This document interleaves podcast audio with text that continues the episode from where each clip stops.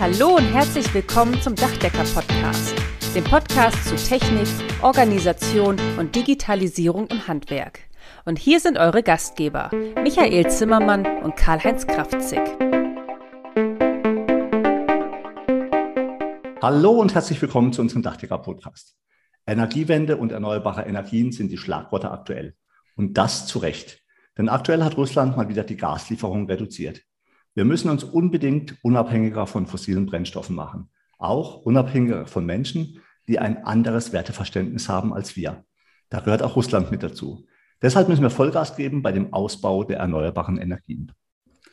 Ja, hallo, auch von meiner Seite herzlich willkommen zu unserem Dachdecker-Podcast und schön, dass ihr wieder dabei seid. Karl-Heinz, du hast vollkommen recht. Du sprichst mir quasi aus der Seele. Wir brauchen 100 Prozent erneuerbaren Energien und das ist auch möglich. Windkraft und Photovoltaik in Kombination. Für uns Dachdecker sind zugegebenermaßen PV-Anlagen wichtiger als die Windräder. Beim letzten Mal hatten wir uns über PV-Anlagen im Allgemeinen unterhalten. Also in der Hochsubventionszeit, sozusagen in der wilden PV-Zeit, waren ausschließlich Anlagen zur Volleinspeisung am Start. Heute geht es aber um Überschusseinspeisung und das Ziel ist es, möglichst viel Strom selbst zu verbrauchen. Dabei geht, gibt es auch im Gegensatz zu früher ein paar wichtige Änderungen und die nehmen wir uns heute mal vor. Ja, und genau das möchten wir heute gerne aufgreifen. Es geht unter anderem um Batteriespeicher, Elektromobilität, aber auch optimale Ausrichtung für PV-Module. Und da kann man jetzt schon sagen, im Gegensatz zu früher hat sich einiges geändert. Aber nicht geändert hat sich unser FAQ-Stil. Ich werde dich nach wie vor über den Tisch ziehen und, und einfach schneller sein als du. Ich frage und du antwortest wie gehabt. Du bist eh der Vollprofi in dem Thema. Beim letzten Mal haben wir uns über die Einheit Kilowattstunden und Kilowatt Peak, die optimale Anlagengröße und die benötigte Fläche pro Kilowatt Peak und den durchschnittlichen Ertrag über das Jahr unterhalten. Heute gehen wir etwas mehr ins Detail. Fangen wir einmal mit der Anlagenausrichtung an. Nach wie vor ist das Süddach mit 30 Prozent, Quatsch, 30 Grad Dachneigung das Optimum.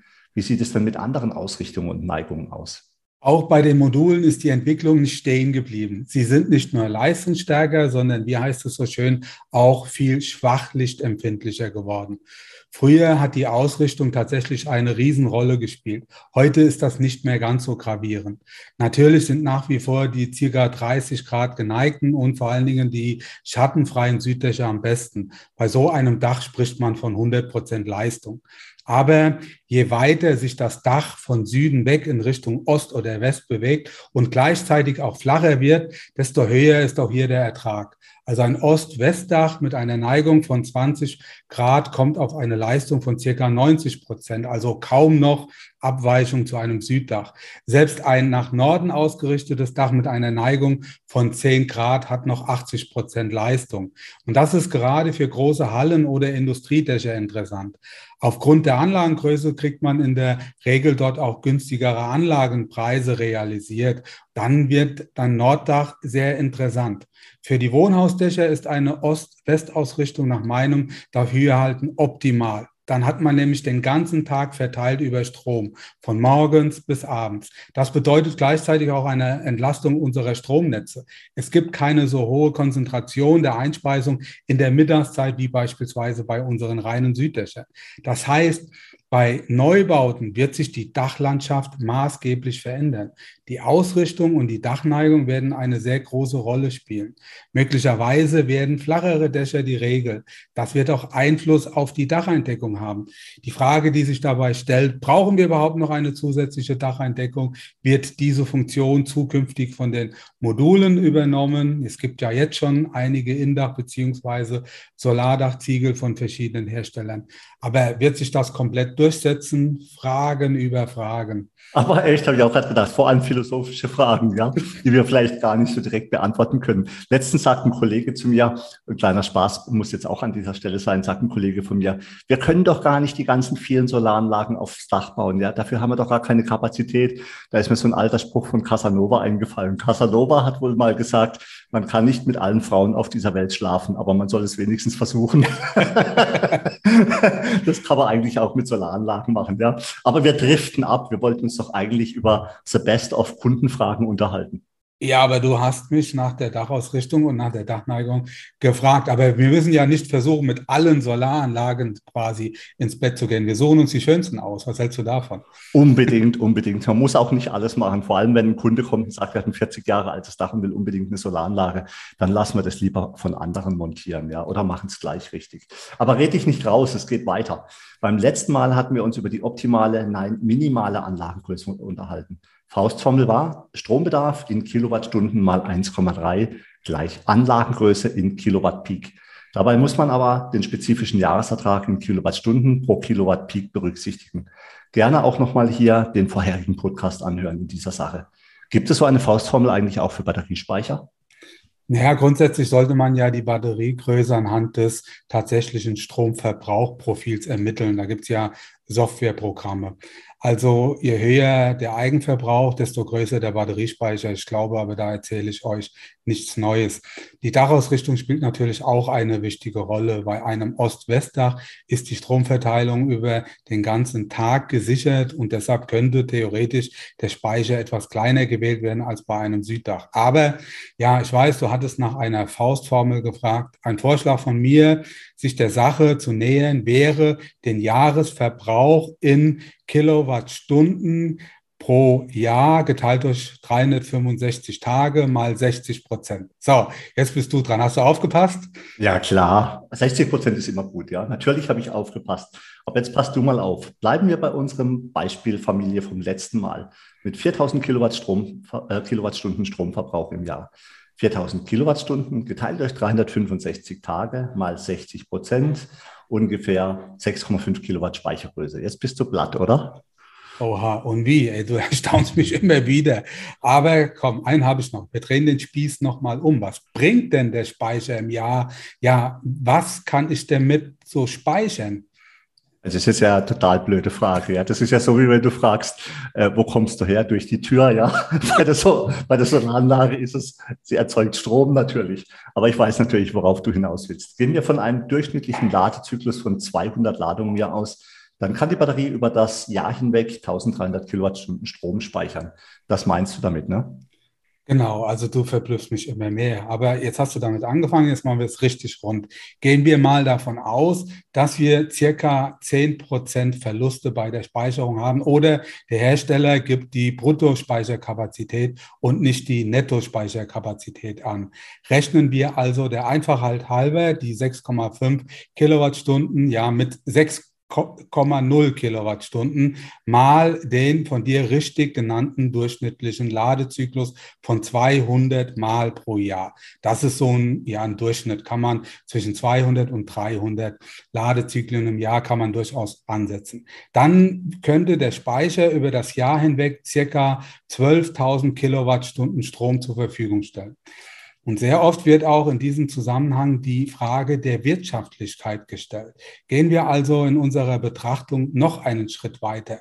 Unterstellen wir mal einen durchschnittlichen Strompreis von circa 40 Cent pro Kilowattstunde. Das ist mit Sicherheit realistisch. Es gibt welche, die bezahlen etwas weniger, aber ich habe auch schon von Kunden gehört, die haben mittlerweile 60 Cent. Also lassen wir mal die 40 Cent stehen. Und multiplizieren das mit den 1200 Kilowattstunden, dann haben wir eine Einsparung von circa 480 Euro im Jahr. Das ist gut, ja. Aber man muss fairerweise natürlich und richtigerweise auch die Einspeisevergütung abziehen, die wir erhalten hätten, wenn wir den Strom nicht gespeist, äh, gespeichert, sondern eingespeist hätten. Also jetzt hast du es aber, jetzt bist du aber wirklich sehr akademisch unterwegs. Aber natürlich hast du vollkommen recht, hast da sehr gut aufgepasst. Das sind dann die 1200 Kilowattstunden. Momentan haben wir in etwa eine Einspeisevergütung von 6,5, also 6,4 Cent pro Kilowattstunden. Ja, das sind dann in etwa 80 Euro im Jahr, die man richtigerweise von den 480 Euro abziehen muss. Dann ja, wird es auch wieder ein bisschen runter. Dann reden wir über eine Einsparung von circa 400 Euro im Jahr. Das passt schon viel besser. Aber setzen wir noch einen drauf. Wir stellen uns mal vor, die Speicher wären aktuell überhaupt lieferbar. Und ein Speicher mit 6,5 kWh, also Kilowattstunden, würde circa 800 Euro pro Kilowattstunde kosten. Das wären in Summe circa 5200 Euro geteilt durch 400 Euro Einsparung im Jahr. Dann hätten wir also eine Amortisationszeit von 13 Jahren.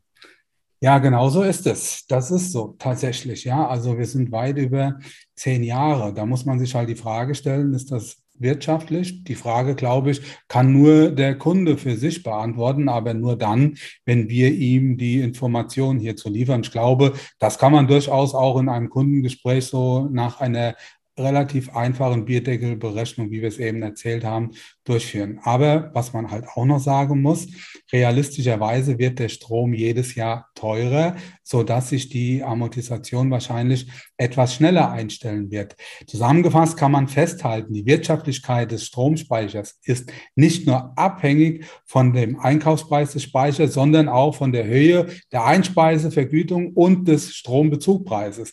Das heißt also, wenn der Strompreis runtergeht und die Einspeisevergütung steigt, dann werden die Speicher gleichzeitig uninteressanter. Umgekehrt ist es aber natürlich genauso. Ja, das ist richtig. Was ich tatsächlich viel höre oder bei meinen Kunden feststelle, das ist so ein bisschen Angst. Ne? Also Angst vor der weiteren Entwicklung. Wie, was, wie geht es weiter mit dem Krieg? Wie werden sich die Strompreise oder auch die Energiepreise überhaupt äh, weiterhin verhalten. Und da wollen die Kunden schon das Gefühl der Unabhängigkeit. Also ich glaube, das ist eine große Motivation, auch auf Solaranlagen und Stromspeicher zu setzen. Und im Stromspeicher wird man, Stromspeicher wird man in jedem Fall einfach auch unabhängiger von Energieversorgern. Mhm. Apropos Unabhängigkeit. Lass uns doch auch mal über Elektromobilität sprechen. Auch das ist ein sehr wichtiges Thema, gerade in Verbindung mit PV-Anlagen. Unseren Verbrennern geht es ja ohnehin ab dem Jahr 2035 an den Kragen. Und äh, ich selbst habe auf einen Hybrid umgestellt. Also ich habe lange überlegt, ob ich vielleicht doch Richtung Tesla oder ein anderes Fahrzeug, aber den voll zu tanken, das ist immer so ein bisschen auch schwierig.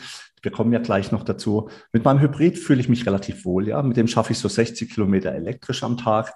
Und das ist völlig ausreichend für mein Tätigkeitsfeld hier in Freiburg und der näheren Umgebung. Aber ich bin gespannt, was du jetzt zu dem Thema zu sagen hast.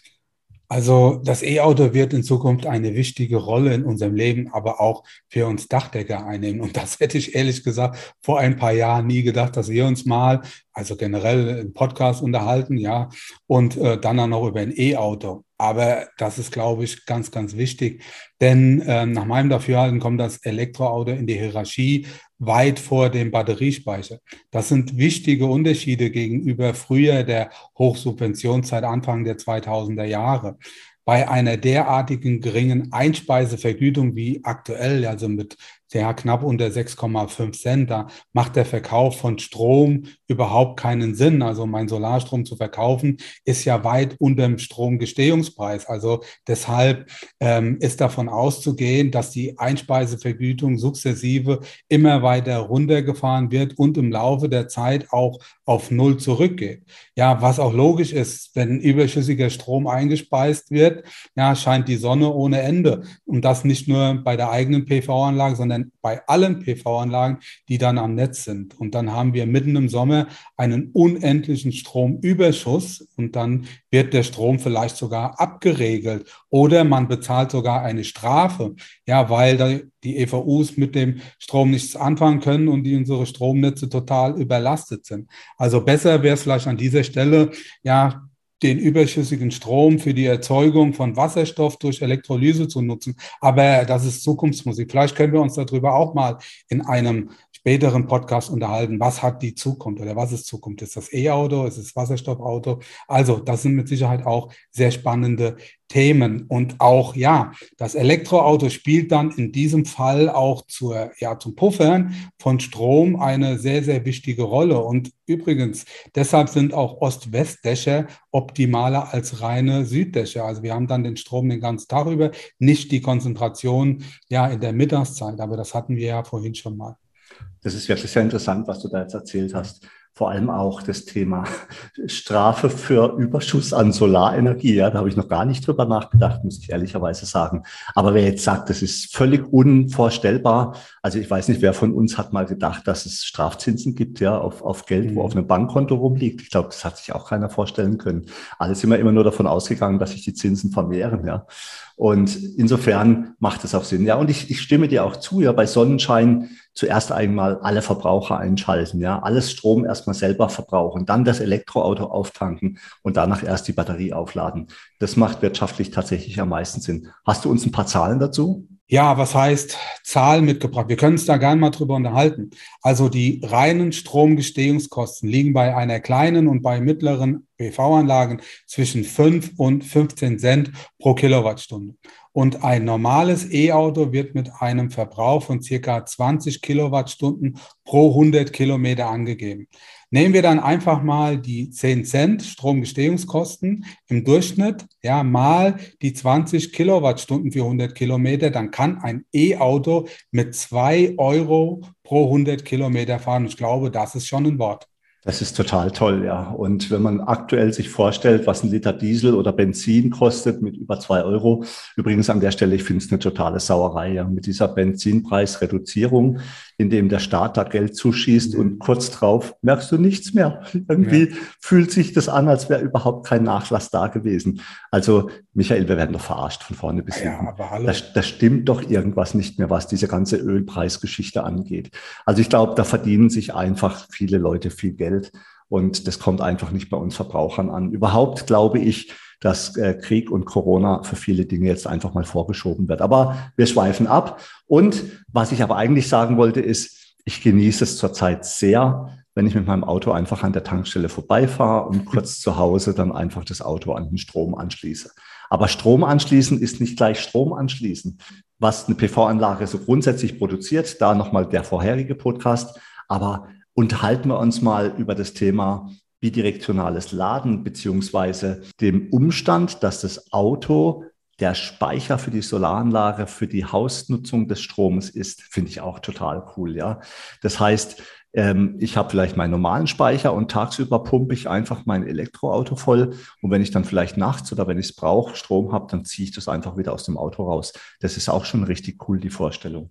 Aber Jetzt kommen wir zu dem Thema Stromanschluss ist nicht gleich Stromanschluss. Zum Aufladen wird in der Regel ja eine Wallbox benötigt. Auf was sollte man denn da achten?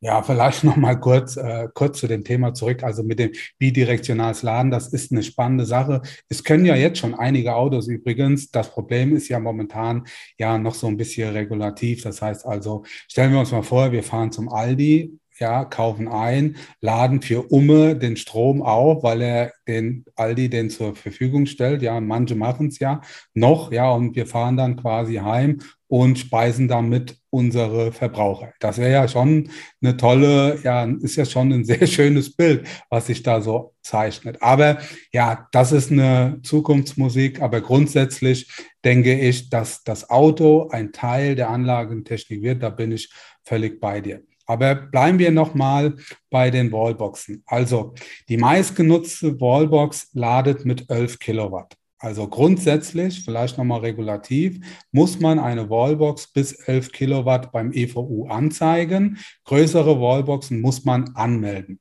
Und die Wallbox sollte am besten mit dem Batteriespeicher korrespondieren. Vielleicht empfiehlt es sich sogar beim gleichen Hersteller zu bleiben. Also 11 kW, das ist eigentlich ein vernünftiges Maß. Hm, das hört sich gut an. Ein Riesenthema ist aber auch die Ladezeit von Autos. Und ich glaube, hier müssen wir uns komplett umstellen. Nicht wie gewohnt die Karre leer fahren und dann auftanken, sondern das E-Auto an die Wallbox hängen, wenn man zu Hause ist. Aber wie lange lädt denn ein E-Auto eigentlich, bis es voll ist? Naja, du hast ja schon gesagt, das Tanken wird sich mit den E-Autos verändern. Also wir werden es da komplett umstellen. Du musst also nicht mehr zu einer Tankstelle fahren, wenn der, wenn der Tank leer ist, sondern du kannst das von zu Hause aus erledigen. Es sei denn, man ist unterwegs, fährt in Urlaub oder hat da irgendwie Dienstreisen, dann hat man hoffentlich genug Schnellladesäulen auf dem Weg. Aber ja, bleiben wir mal bei einer Wallbox mit 11 Kilo Watt und einem E-Auto mit einer Batteriegröße von 55 Kilowatt. Das ist zum Beispiel der ID3. Ich habe so einen und der hat genau diese Größe. Also wenn die Batterie komplett leer wäre, was eigentlich gar nicht geht, weil ein Rest bleibt immer drin, dann würde es bei einer Leistung von 11 kW genau fünf Stunden dauern, bis die Batterie wieder voll ist. Also 55 geteilt durch 11 kW, also 5 Stunden. Und übrigens eine normale Haushaltssteckdose mit 230 Volt und 10 Ampere hat eine Leistung von 2,3 kW. In diesem Fall würde die Ladung der 55 Kilowattstunden Batterie circa 24 Stunden dauern. Das ist ein Unterschied. Das ist wirklich ein Riesenunterschied. Also ich habe mein Hybrid am Anfang tatsächlich auch über die Haushaltsstromsteckdose getankt, weil ich noch keine Wallbox hatte. Das hat einfach ewig gedauert, ja. Und auch die Starkstromsteckdosen, die wir ja teilweise in Garagen oder in unseren Firmen haben, sind eher fürs Schweißgerät oder Tisch, für die Tischkreissäge geeignet, aber nicht unbedingt, um dauerhaft irgendwelche E-Autos aufzuladen. Dafür gibt es ja extra die Wallboxen. Spannendes, sehr spannendes Thema, von dir wieder super gut aufbereitet. Aber so spontan fällt mir ein, ich glaube, wir kommen um einen dritten Teil der FAQ nicht drum herum. Und zwar müssen wir uns auch mal über die Anmeldung von PV-Anlagen unterhalten. Oder wie sieht es eigentlich mit dem ganzen Steuerthemen aus? Einkommensteuer, Umsatzsteuer, Gewerbesteuer. Und was auch sehr spannend ist, was dürfen wir Dachdecker überhaupt? Dürfen wir die Module anschließen? Dürfen wir es ans Stromnetz anschließen? Das sprengt jetzt hier einfach den Rahmen. Und ich glaube, Michael, es wäre eine gute Idee. Wir schieben das in den nächsten Podcast, in den dritten Teil unserer FAQ. Ja, ich glaube auch, sonst wird das hier an dieser Stelle wieder viel, viel zu lang. Und äh, ich denke, ja, mit heute sollten wir es damit auch mal ja genug sein lassen. Wir haben uns jetzt schon mal über allgemeine Informationen zu dem Thema PV unterhalten. Heute war das Thema Speicherung, Elektromobilität dran. Hast vollkommen recht. Beim nächsten Mal unterhalten wir uns über die Anmeldung und über die Steuerthemen. Wir sind ja hier in Deutschland, keine Angst. Da gibt's genug zu berichten. Also das ist teilweise echt schon, ja, das ist schon echt Wahnsinn, was da einem so alles aufgebürdet wird. Also man hat nicht das Gefühl, als wollte die Politik, dass unsere Kunden eine PV-Anlage anmelden, weil da werden ja alle Hürden aufgebaut, die man sich überhaupt vorstellen kann und noch schlimmer. Aber ja, auf jeden Fall ein spannendes Thema fürs und, nächste Mal. Und da heißt es immer, Michael, wir wollen die Bürokratie in Deutschland abbauen. Ja, also im Gegenteil. Katastrophe, ist, ist echt eine Katastrophe. Also da könnt ihr euch auf einiges gefasst machen, wenn ihr denkt hier, wir haben schon alles gehört. Naja, wartet mal ab. Übrigens an dieser Stelle vielleicht nochmal ein kleiner Teaser.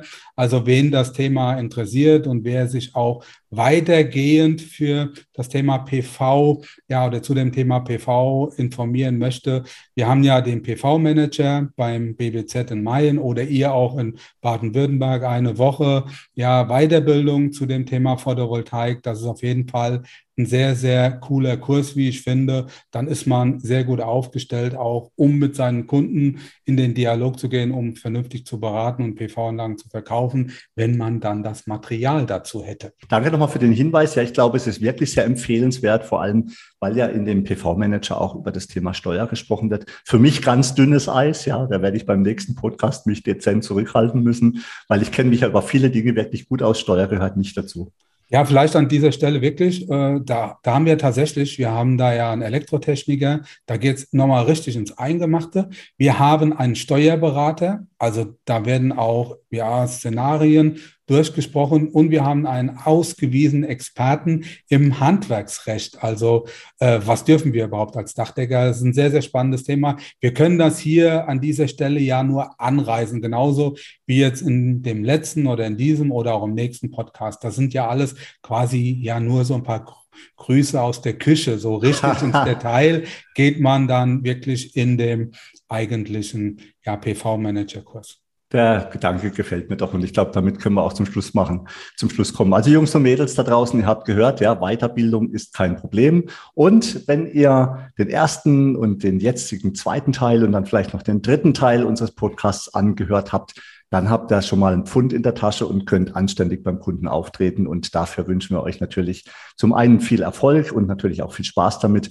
Und bleibt uns treu, empfehlt unseren Podcast weiter. Ich habe mich gefreut, dass ihr dabei gewesen seid. Michael, vielen Dank für die Aufbereitung des, des tollen Themas und alles Gute.